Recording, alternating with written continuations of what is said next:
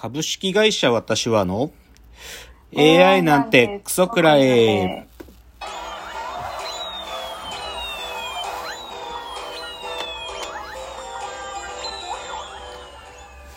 群馬が生んだ怪談時株式会社私は社長の竹之内です。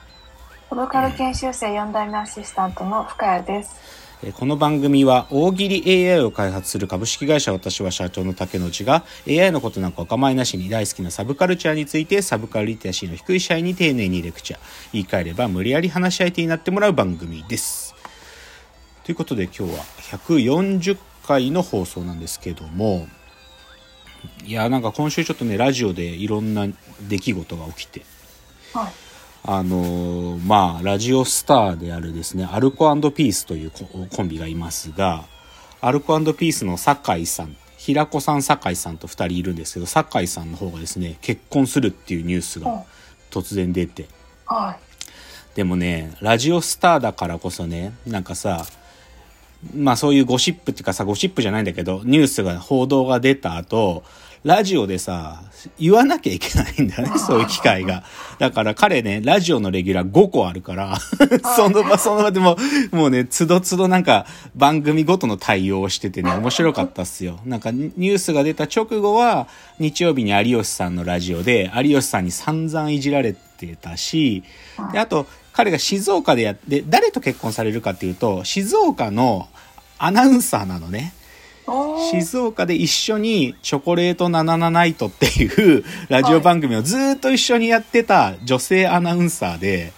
その人と結婚するからその番組2人で出てんのよ。だからもうでねその番組で報告してた。すっげえイチャイチャしてた。すげえ。うんなんか聞いててちょっともうキモいキモいなって思うぐらいイチャイチャ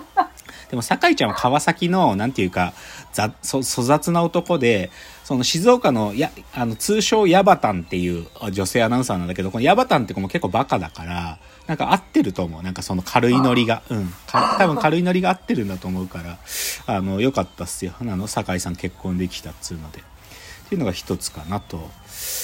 あとねあこれラジオの話題じゃないんだけど、まあ、僕はまあそのこの1ヶ月間ぐらいずっともう空気階段のファンなんではい。空気階段さんのあのなんか出てるものよく見てるんですけどあの鈴木もぐらさんがですねあの前に一回あのギャンブルの回であの相席スタートの山添さんも参加してたスリルっていうゲームがあるという話をしたと思うんですけど、もぐらさんもこのスリルの常連でそのキングオブコントを取ったご褒美ってことでススリルに3度目の挑戦するっていう動画が上がってるんですよ。これ面白いっすよ、また。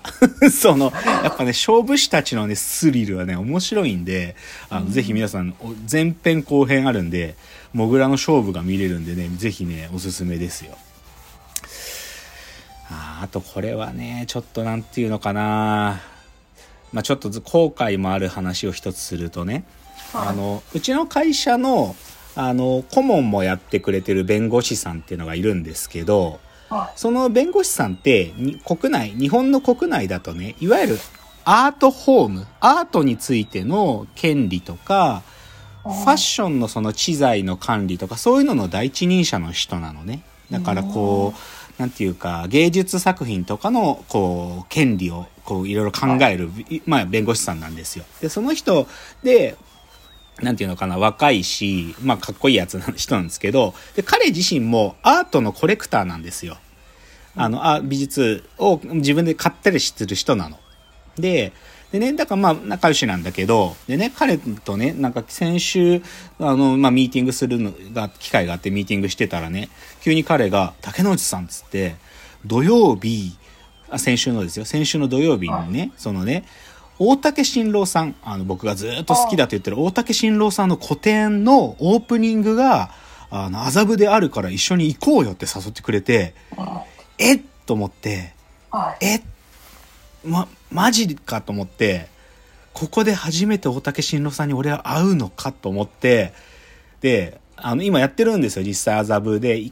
今もまだ1週間ぐらい、2週間だったかな？あの、竹に長川っていうギャラリーでやってるんですけど、有名なギャラリーですね。そこで大竹さんの新作の個展を今ね、やってるんですけどね。で、そこい迷いながらね、行ったんすよ、僕は。はうん、まあ、小松、小松弁護士、小松くんと一緒に。でね、まあ、小松くんはそういうコレクターだからさ、もう慣れてんのよ、そういう場所。でも僕そんな行くの初めてだからさ、どう振る舞っていいかわかんないし、だけど、パッと見たら、大竹さんがいるのね、そう、すぐそこに。で、思ったよりちっちゃいのよ、大竹新郎さんが、背が。えこんなちっちゃいんだと思って。でさ、だけどね、なんかその場にいてね、ちょっと僕はね、まあ、ひよったわけじゃないんだけど、なんか、すっごい居心地悪かったの、その場所が。まあ、要はさ、なんていうの、すごいこう、まあ、それこそアートのコレクターの人とか、そういう場所にこ来慣れてる人たちばっかりで、ああ、俺このコミュニティなんかまだ全然なんか自分に早すぎると思って、で、居心地も悪いし、で、しかもこの場で俺大竹さんに話しかけて、初めましてがここじゃねえなと思って、もうね、大竹さんに話しかけるのやめたの、もうその場で。で、もうね、小松くん、今日ありがとうっつって、いい、いい勉強になったっつって帰るっつって帰ってきたんだけど、だからね、ちょっとね、大竹新郎さんのね、初めて、初めて生で、こんな近距離で、マジで。もう、手伸ばせば声かけられるところだったんけど、ちょっとやめた。なんかうん、ここじゃないと思って。まあ僕の人生の夢は大竹新郎さんに自分がやってることがいけてるっていう、そういう自己紹介するのが夢なんで。なんでちょっとその場じゃなかったというので、やめました。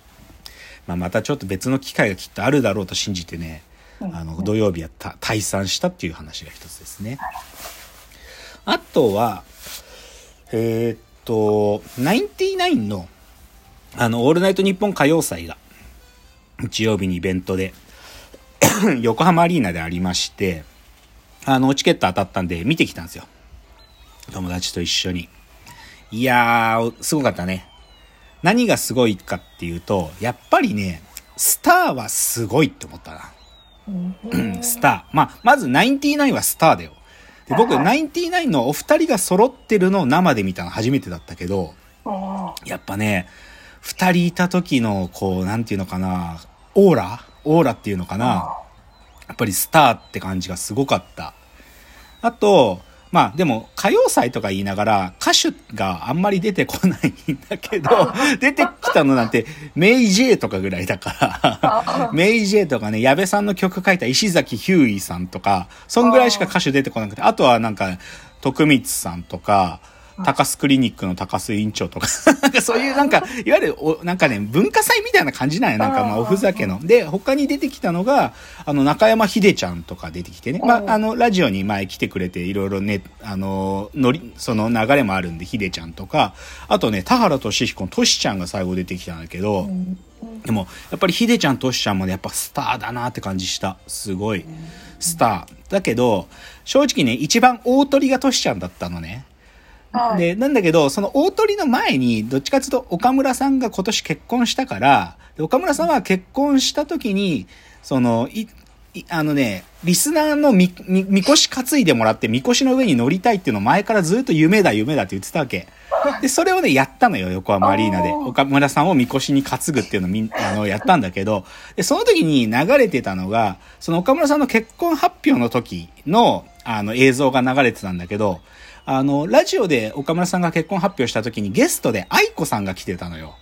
だから愛子さんがリスナー代表で岡村さんにいろいろどういう風にプロポーズしたんですかとか聞いてくれたのが、その結婚発表の時のラジオだったわけ。だから、この流れだから、こっちはさ、見てるこっちは100%愛子出てくると思ってるわけよ。サプライズゲストで。愛子出るとか言ってなかったんだけど、まあサプライズゲストはいるだろうなって、なんとなくもう分かってるから、サプライズでラスト愛子だろうってずっと思ってたのよ。そしたらさ、みこしが終わってさ、じゃあ最後のアーティストこの方ですって言った時さ、トシちゃんが出てきて、結構がっかりしたね。愛子じゃねえのかよ、みたいな。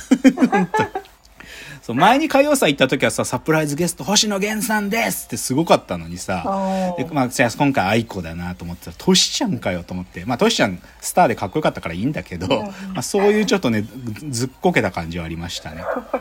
でも、ナインティナインの歌謡祭良かったですよ。あと報告するとしたら、あの、前にちょっとご紹介した、今、あの、サウダージというですね、2011年の、あのラップというかヒップホップの映画が、あの、デジタルリマスターになって、あの、こいどこ、なんかこの映画館でやってるんだけど、うん新宿だと、あの、ケーズシネマってとこでやってて、で、そこでね、1週間限定で、そのサウダージの富田克也監督のですね、昔の作品の、ふるさと2009っていうのと、国道20号線っていうのをやってるのよ。で、どっちも、まあ彼の地元である山梨のね、なんていうかこう、廃れてしまった地方都市っていうのをまあ描いてるんだけど、いやー、もうね、特にさ、国道20号線って2007の作品なんだけどさ、あもうね、僕もこれ見るとね、暗淡たる気持ちになったよ。うんなんか、本当に国道があってさ、で、国道沿いにはさ、パチンコ店があって、カラオケ店があって、ドンキホーテがあって、ラブホテルがあって、焼肉屋があって、で、必ずそういうところの横には消費者金融の ATM がボンと立ってて、で、そこで AT あ、消費者金融のね、アコムとかプロミスで金を下ろした人がパチンコ屋突っ込んでいくとかね。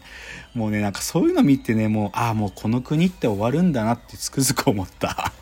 なんか、む僕昔松戸住んでたんだけど、松戸街道っていう、まあ国道じゃないんだけどさ、船橋の競馬場にまっすぐ続いてる道とかあるのよ。で、そこ、うちの